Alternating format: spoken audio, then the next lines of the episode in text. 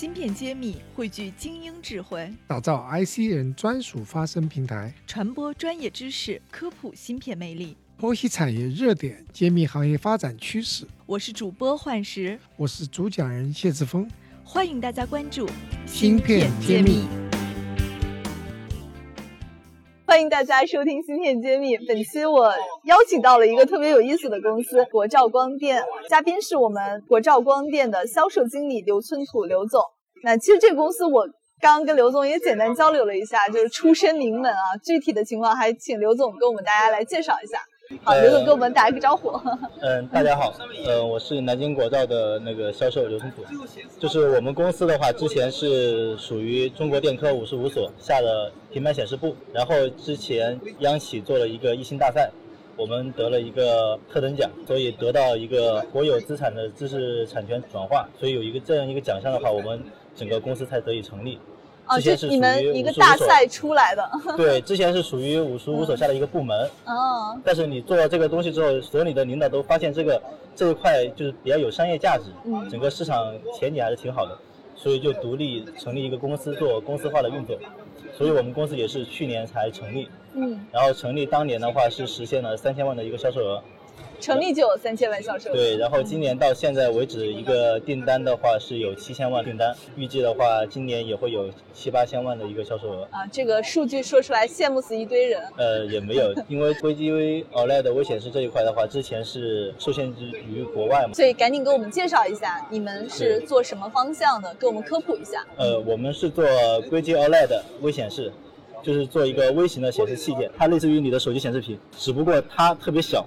它都是做在一英寸以下，所以叫微显示。英寸以下。对，一英寸以下。一英寸以下。你可以看一下，这就是我们的微型的显示屏，这个分辨率的话能够达到呃幺零八零 P，就是而且还是高清。对，特别高清。它的像素单元的话是七点八微米，就每个像素只有七点八微米一个大小。现在的话是在军用这一块用途是比较大，就是在红外夜视。红外夜视。对，微光夜视这一块。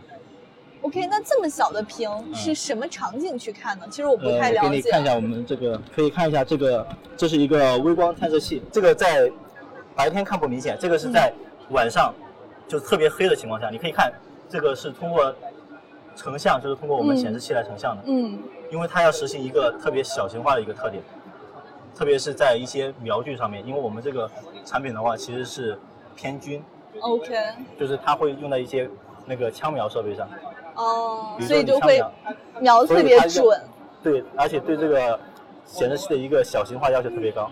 这个还只是一个手持的观瞄设备，这还算比较大。其实有枪会更小。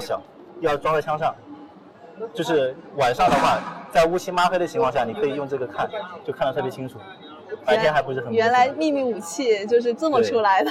对。呃，这这东西很贵吧？对对对，这个民用基本上是属于一个技术封锁的一个状态。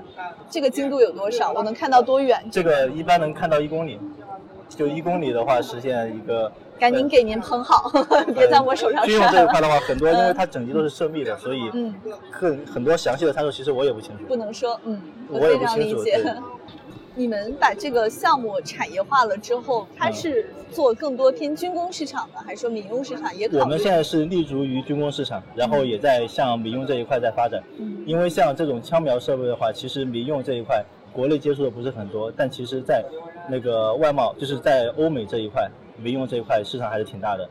因为欧美它枪械是合法的，可以买得到的。对，所以它瞄具这一块也是属于一个民用的。很大的市场。对，然后我们国内的话有很多家也是在做这个瞄具的一个出口贸易。嗯。我们主要是针对他们来，就是做他们的上游产品。然后像 AR、VR 这一块的话，其实也是会用到这种小型小型屏。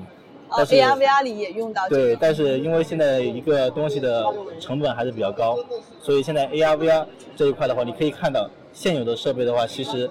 它整个一个成像的话会会比较模糊，然后会有一些网格的一个马赛克那种，是吧？而且很晕。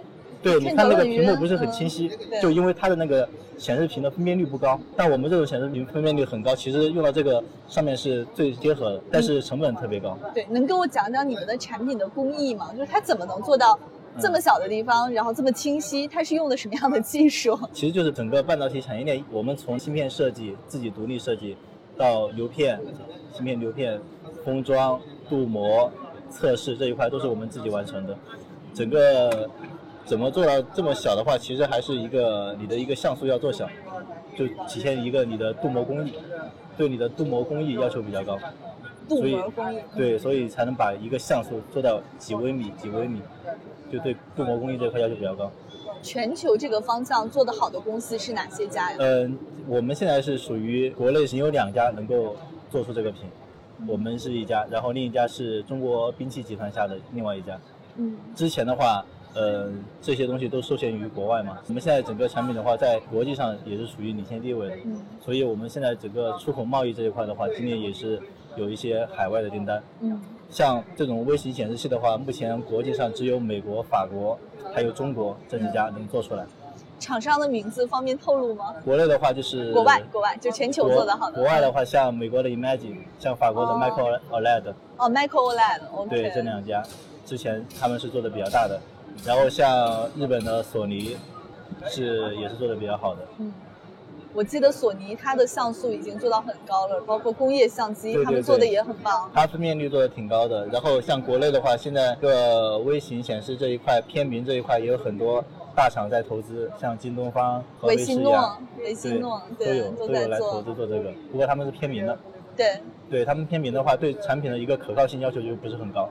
我呃，们精度也不要求那么高。对我们做军用这一块的话，对一个产品的可靠性要求是特别高，它一些振动实验、高低温实验你都得满足。对，而且你得有一些呃军方资质才能做这个东西。所以我们现在整个公司还是立足于军用市场这一块。服务国家的基础需求。对对对，那再问个问题，成立一个这个创业型的公司的感觉和以前在研究所的感觉有什么区别？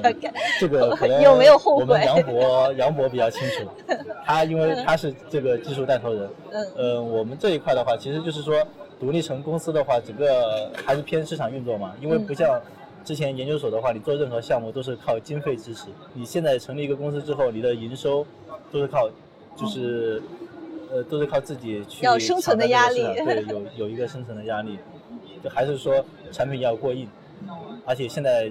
那个市场化运作的话，对你公司的一个产品的考验还是挺大的，因为市场竞争还是看产品嘛。嗯产品做的比较好的话，还是有一席之地的。所以你们是产业转化的一个很好的一个案例。如果能做得好，其实也会对我们很多像什么中核呀这种大型的集团研究所的做一个代表。呃，之前的话就是那个国有资产的话很难转化为公司，因为它会涉及到一个那个国有资产外流嘛，嗯对吧？因为这本来就是国家的东西。但是就是一六年的时候，是央企做一个一星大赛，也是希望靠培育一些有一些市场前景的一些公司，让他们自己独立出来，来做市场化运作。对。嗯好的，你们怎么看今年后半年以及未来几年的市场？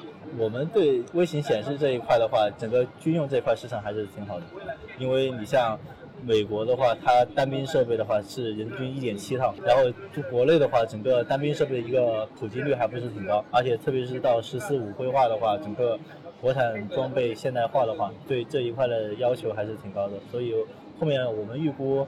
未来的话，应该是每年到二三年的话，应该是有二十亿的一个，国内有二十亿二十亿的市场。小众而且非常重要的一个。对，因为这个东西其实单兵设备的话，你不要看，就是因为它是偏军的嘛，其实大家平时都接触不到，嗯因为很多都一些偏保密性质的。其实你要看的话，这个量很大，我们国内军队都有两百万，你说十十分之一的人配的话，那有二十万套，二十万套，每套设备的话。从瞄具到你的头盔显示，人均一两套的话，那你这个屏的话都有几十万个，而且这个单价还挺高的，所以市场容量还是挺挺大的。对。